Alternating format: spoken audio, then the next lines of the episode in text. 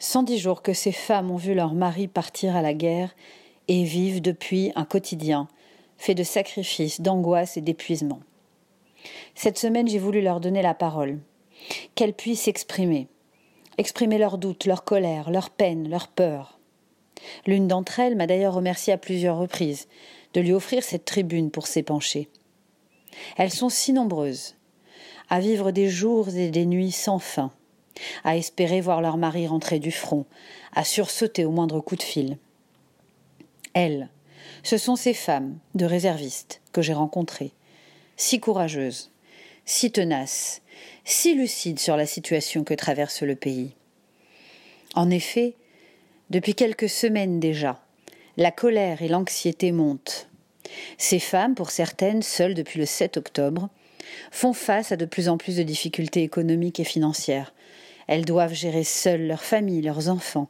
Elles doivent aussi affronter les difficultés émotionnelles et psychologiques liées au conflit. 110 jours donc. 110 longues journées à attendre le retour de leur mari à faire face aux longues attentes près du téléphone, à guetter la moindre nouvelle, à prier pour le, salut de leur époux, se ronger les sangs chaque fois qu'un soldat tombe au combat et qu'on entend le fameux Hutar les Pirsum. Comprenez, sont autorisés à la publication les noms des victimes. Et comme si cela ne suffisait pas, les voici aujourd'hui confrontées à des difficultés économiques importantes qu'elles expriment et pour lesquelles elles sollicitent des aides auprès du gouvernement israélien. Alors j'ai rencontré Lisa, Michal, Sarale, Hadas et beaucoup d'autres femmes. J'ai choisi de leur donner la parole aujourd'hui. Le mari de Hadas a été rappelé sous les drapeaux le 7 octobre. Et depuis, il n'est toujours pas sorti. On écoute une Hadas au bord de l'épuisement. Comment je vis cela au jour le jour? En fait, tout repose sur moi.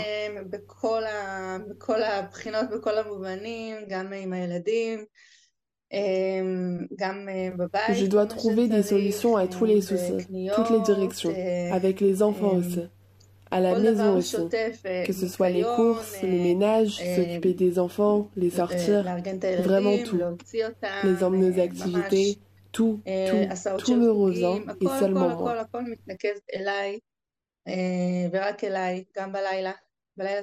La nuit également. La nuit c'est le plus dur car en général, les jours ordinaires, quand mon mari rentre du travail, je peux un peu souffler. Mais là, ce n'est pas comme ça. Maintenant, je n'ai pas ce temps. Je dois tenir jusqu'à la fin de la journée, et même après. Après les coucher, il faut ranger la maison, faire la vaisselle, organiser, nettoyer, plier le linge, tout. Tout se concentre sur une seule personne sans aide.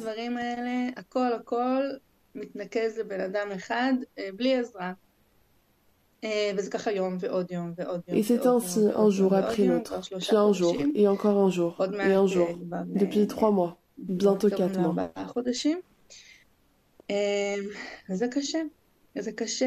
C'est dur, c'est très dur car on n'a pas le temps de respirer.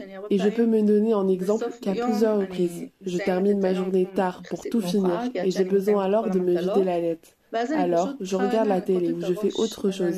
Et du coup, je vais dormir tard.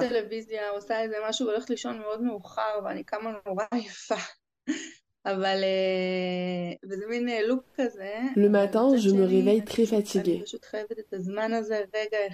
Et c'est un drôle de cirque sans fin. Mais j'ai besoin de ce temps pour moi, pour aussi régénérer mes forces et avoir des ressources pour mes enfants, pour la maison.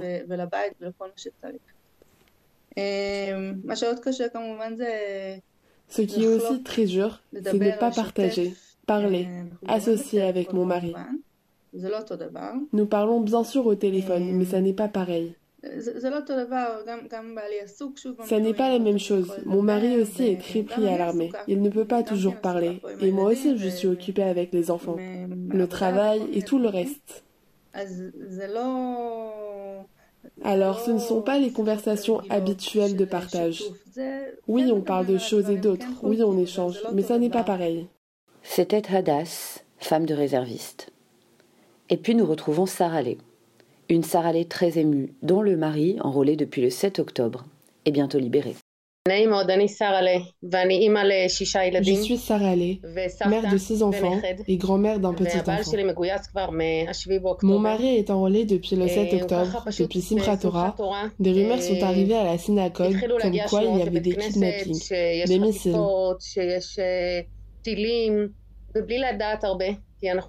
Et sans trop savoir grand-chose, car nous n'étions pas branchés sur le téléphone, il est sorti samedi soir et depuis il est réserviste.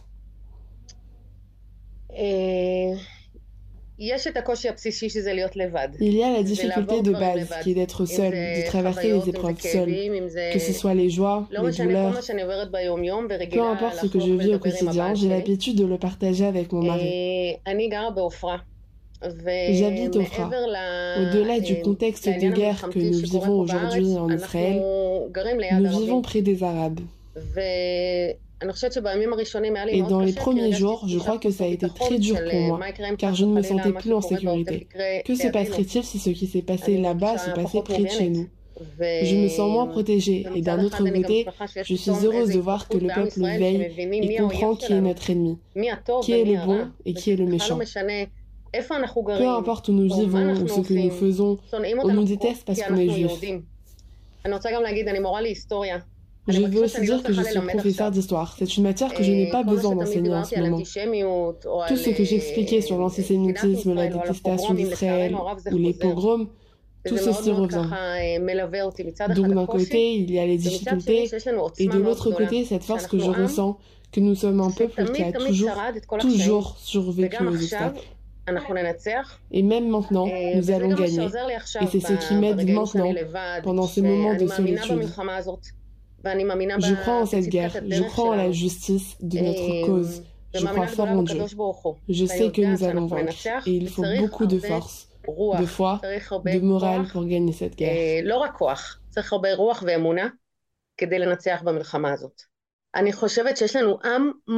Je pense que nous sommes un peuple incroyable, comme il n'en a pas au monde l'engagement, la générosité, l'action et le bénévolat que nous avons ici.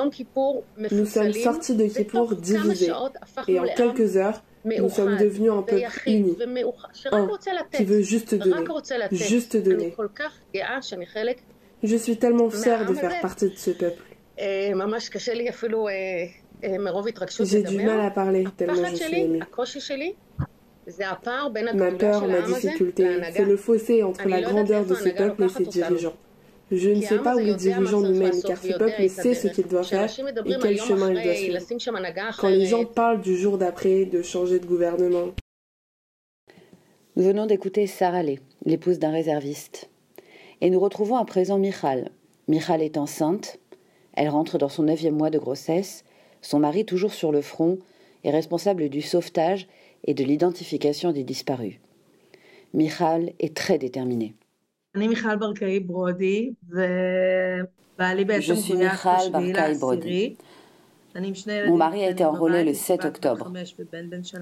J'ai deux enfants à la maison, une fille de 5 ans et un garçon d'un an et 8 mois. Et je rentre bientôt dans mon neuvième mois de grossesse. Mon mari a été enrôlé au premier jour de la guerre à midi. Et depuis, nos vies ont été bouleversées. Nous sommes passés de maison en maison, car nous n'avions pas d'abri. Et puis, les enfants n'ont plus eu leur père. J'ai une petite affaire qui marchait très bien, qui s'appelle Sisterhood, qui forme des communautés de femmes. Je n'ai plus pu travailler, quasiment plus pendant toute la guerre. Et j'ai donc subi de grosses pertes financières. Mais dans mon cas, c'est dramatique parce que c'est juste avant l'accouchement. En Israël, les indemnités de maternité sont calculées en fonction des derniers mois travaillés. À partir du moment où de gros contrats m'ont été annulés et que je n'ai pas pu gagner ma vie, maintenant cela va avoir des conséquences sur mes indemnités, sur le temps que je vais rester avec mon bébé à naître. Il y a tellement de niveaux sur ce sujet. D'abord, la première chose, c'est la reconnaissance, c'est-à-dire comprendre qu'il n'y a pas de front sans les arrières. Ça n'existe pas. Ce ne sont pas deux choses distinctes. C'est la même chose, comme le yin et le yang. Le front peut tenir car ce sont les arrières qui résistent. Et c'est pourquoi nos demandes et nos attentes au gouvernement sont de donner davantage de ressources sur le long terme. Il est important de souligner aussi qu'il existe un programme d'aide aux réservistes et pour les 96% de femmes de réservistes qui tiennent la maison, il n'y a que 4% de femmes qui se trouvent au front. Dans une situation inverse, alors oui, il y a la question de l'aide, mais l'aide n'est pas suffisante. Par exemple, si mes pertes sont de plus de 200 000 shekels et que je n'ai reçu à ce jour que 12 000 shekels, ça n'a rien à voir. Ça n'est pas pareil, ça n'a rien à voir du tout. Et au-delà de la question économique et de la question de la reconnaissance, au fond, je suis une femme active, je ne suis pas née dans les années 50, je ne suis pas là pour seulement élever des enfants et ne pas travailler. Ma carrière est très importante dans ma vie. C'est une part importante de moi, qui donne du sens à ma vie, qui me fait me sentir vivante, qui me satisfait. Et l'arrêt total et brutal a un prix très lourd. Très, très lourd. Et bien sûr, il y a les enfants. Mon fils a un an et huit mois. On ne peut pas lui expliquer où papa a disparu. Yaniv, mon mari, qui a été appelé, sort de temps en temps, puis repart. Et du coup, pendant trois jours, c'est la pagaille totale à la maison. Les enfants sont très perturbés. Ils dorment avec moi. Ma fille refait pipi au lit. Car beaucoup de choses ont été bousculées. Au milieu de tout ça, ce qui renforce le plus et qui aide le plus, ce sont les communautés. Ce sont les gens autour de nous, les gens de mon quartier, de Beit Akerem et Yerushalayim. Des organisations qui sont nées pour aider d'autres femmes, comme Lev Echad, Aogen pour les familles de réservistes, le Forum des femmes de réservistes. Cette proximité, nous la vivons vraiment comme une force pour surmonter les difficultés de cette période. Il est temps de nous écouter. Nous aussi sommes des réservistes. Nous aussi portons des uniformes, même si ce ne sont pas les mêmes que ceux de nos maris. Nous aussi nous luttons pour notre survie. Voici quelques-uns des slogans que l'on peut entendre depuis quelque temps portés par ces femmes de combattants privées de leurs époux, de leurs compagnons, de leurs partenaires économiques depuis de longs mois déjà. Selon le forum constitué par ces femmes, sur 1246 femmes interrogées, 91% de celles-ci ont fait état d'une baisse drastique des ressources du foyer. 79% font part de difficultés relationnelles et éducatives avec les enfants depuis le départ de leur père. Lundi dernier, Benny Gantz, ministre dans le gouvernement d'urgence, a enfin rencontré ses représentantes, afin d'écouter leurs doléances, en espérant que celles-ci soient enfin entendues. C'était Céline Corsia pour Radio RCJ.